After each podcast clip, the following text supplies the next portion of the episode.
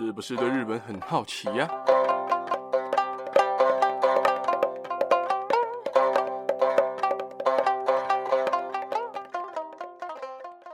萨里卡卡，萨里妈妈，明天上大家好，大家好，我是八格亚罗。哈，先跟第一次听日本时事的朋友们解释一下好了，每个礼拜天都会上传近期的日本时事。而每一集的资讯栏里面呢，都会标每一则时事的时间点。你想听哪一则，直接拉到那个时间点就可以了。那么今天总共有两则时事，以及一则日本的传统文化要跟大家分享哦。首先，第一则，日本早稻田大学发生了一件大事哦，在三月二十五号，一名二十五岁的男研究生在东京的地方法院做了一个提告。他告了什么呢？他指控同校一名已经结婚的女副教授。涉嫌强制性交等罪名，并且跟他求偿七百五十万日元，呃，和台币总共是一百七十几万元。而这名研究生在记者会上面说，他实在是没有办法才选择这次的提告，因为校方的性骚扰防止委员会以及第三方的调查委员会都没有办法还给他公理与正义，所以最后才决定提告。而根据原告方的律师尾崎行政的说法，原告在二零一四年进入早稻田大学的经济政治学院做就读，而二零一八年开始攻读硕士，但是在二零一七年二月的时候，一个已婚的女副教授就把这名男大生视作恋人，也就是把他看成自己的另一半这样的感觉。而在同年三月，在女方的要求下，这个男大生就陪同到台湾来出差。并且在下榻的饭店里面发生了性关系，而且不止来台湾发生过关系，甚至在女副教授的家里，还有学校的实验室里面也都发生过关系。实验室我是不知道为什么会没有人会可以做出这样的事情呢？而这种不正常的关系，甚至一直维持到二零一八年的夏天。但是这名男大生在当时才二十岁，刚刚我有提到他已经二十五岁了，在当时他才二十岁，对一个毫无性经验的大学生来说。跟一个已经有家庭的副教授发生关系，真的让他非常担心呐，也非常的良心不安，一直很苦恼，甚至还曾经想过要自杀。而会这么想的原因，是因为这名副教授是他的论文指导教授，所以他是被强迫的，根本没有办法拒绝哦。而这名男大生在事后啊，其实有跟校方投诉，但是第一次交到性骚扰防治委员会的时候，他们给出的答案是不存在骚扰行为。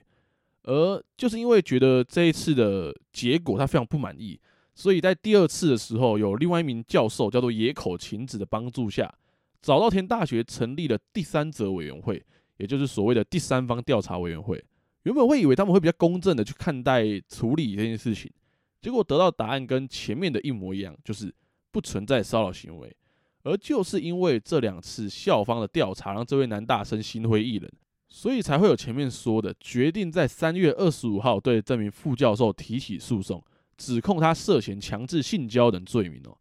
而早稻田大学的校方在受访的时候就强调说，他们已经进行两次立场中立而且公正的调查，但避免影响到法院方的判决，就不公布调查的结果。而如果确实真的有违法之情事，他们校方也会做严格的处置。而我为什么会分享这一则新闻呢？当然，我们都不是当事人，所以不要说什么啊，男生根本就自愿的啊，性骚扰、强迫性交，并不会出现在男生对女生而已，女生也有可能对男生做这档事哦。所以这种事情不应该被拿来开玩笑，不是什么，呃，你男生你一定自己在那边一定很爽啊，干嘛的啊？你自愿的，你自己想要的。当然，他上面都说他不是自愿的，而且他的压力大到是什么？他是。论文指导教授，所以意思就是说，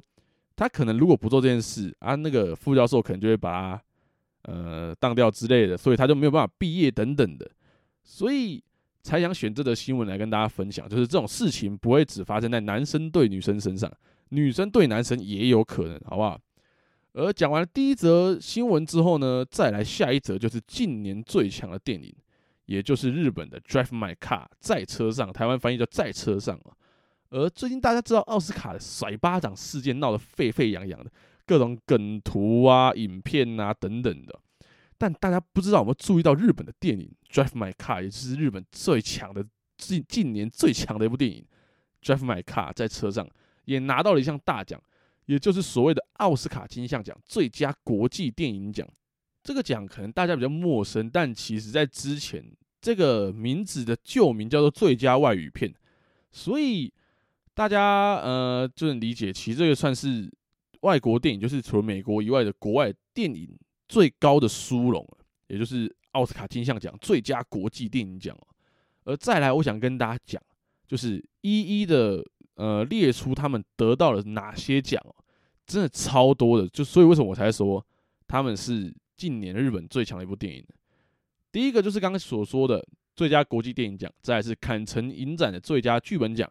再来是金球奖最佳外语片，还有英国影艺学院电影奖最佳外语片，然后是独立精神奖最佳外国电影，纽约影评人协会最佳影片，再来是卫星奖最佳外语片，还有广播影评人协会奖的最佳外语片。基本上就是只要有外语片三个字或者是什么国际电影之类的，它全包了，就是都是他们，都是 Drive My Car 的剧组。来得这样殊荣啊，而他们在自己日本的电影学院奖，也就是所谓的日本奥斯卡里面，真的也是包揽了各项大奖。首先是西岛秀俊拿到了最佳男主角，再来是三浦透子拿到了最佳新人奖，再来是最佳影片奖、最佳编剧奖、最佳摄影奖、最佳剪辑奖、最佳录影奖、最佳灯光奖，还有最佳导演奖，也就是我们的滨口龙介先生哦。而他们在这个电影学院奖里面总共拿了九个奖项啊，所以真的是超强的啦。而再来呢是国家影评人协会奖的最佳男主角，一样就最佳男主角他拿了两个，西井西岛秀俊拿了两个最佳男主角。而再来呢是最佳剧本、最佳导演、最佳影片，就是国家影评人协会的奖项啊，也是拿了四个。再来呢是歌坛独立电影奖最佳国际剧情片哦，他们总共拿了二十二项大奖，所以说。如果两年前的世界是寄生上流的天下的话，那么今年就是 Drive My Car 的舞台了。我真的超推大家去看这一部的。我在这边我就不爆雷了。而接下来我要跟大家讲的是日本传统文化的部分，所以前面这个电影呢，大家就自行去观看啦。我在这边也不会说任何的剧情哦。而这个日本传统文化的部分呢，也就是每年四月三号的神武天皇祭。有看过日本历史或读过日本故事的人，应该都认识神武天皇，因为在日本书记以及古事记里面记载说，天照大神的五世孙神窝一坡离皮古命啊，这个名字超长，它就是八个字。为了实现天照大神的神谕，为了要建立一个丰饶和平的国家，便从神话之乡日向国出发，一路上克服了许多的苦难，花了六年走到了大和国。选择在奈良县江原市母旁的山路上建造了江原宫哦，而且即位成为第一位天皇，叫做神武天皇。神武天皇的名字就是前面刚刚所说的神窝一波离皮古命，就是这么长，他的名字就是这么长，并且开创了万世一系的天皇制度，也就是接下来所有的天皇的祖先啊，可以说是祖先呢，祖师爷就是这位神武天皇啊。所以神武天皇就是日本的初代的天皇。而一九四八年起啊，神武天皇祭只有在供奉神武天皇的神社以及日本的皇室里面举行，其他的神社多以遥拜的形式去祭祀这一名日本的开国天皇哦。而如果你不清楚摇拜的这个意思是什么呢？你可以往前翻到我之前有一集是专门在介绍摇拜所这个东西啊，去听了你就能理解所谓的摇拜的意思。而刚刚所说的。其他的神社都以摇拜的形式来祭祀嘛，像三重的伊势神宫、东京的平安神宫等等的。而神武天皇的出生地啊，宫崎神宫举办神武天皇祭的时间是秋天，而不是四月三号。而在一八九零年，也就是明治二十三年，江原宫宫殿的原址所建造的江原神宫，就是为了纪念古世纪还有日本书记里面的初代天皇，也就是我们前面所提到的神武天皇啊。而据传，神武天皇在位的期间有七十六年，整整七十六年，超久。就是他是呃五十一岁上任的，然后他在七十六年间，就是只有他一个天皇，他在位了七十六年，活到了一百二十七岁才驾崩的。所以，祭祀神武天皇也有祈祷长寿以及延命的意思。延命是什么呢？就是譬如说，哦，你可能快走了，但是。你拜完他之后，你可能可以多活个几年之类的，这种叫做延命哦。而四月三号的早上啊，除了神武天皇祭之外，下午还会举行奈良县特有的国西奏，可是说就是国西奏，而它是一个奈良特有的歌舞祭典哦。在祭典的当下，除了当地人，也就是奈良人之外，从隔壁县市来参拜、来参与这个活动的人数也非常非常多。所以你如果想参加参拜，除了邮寄报名之外，另外就是在当天的早上八点半，也就是今天早上八点半啊，虽然说已经过了，到江原神宫的男神门做报名。如果在祭典前有汇款香油钱给这个江原神宫的话，你就会获得一份小礼物，就是一个特殊的纪念品这样。而如果你好奇所谓的神武天皇祭的过程，也就是他们所举行的过程的话，你可以去 YouTube 上查看看哦。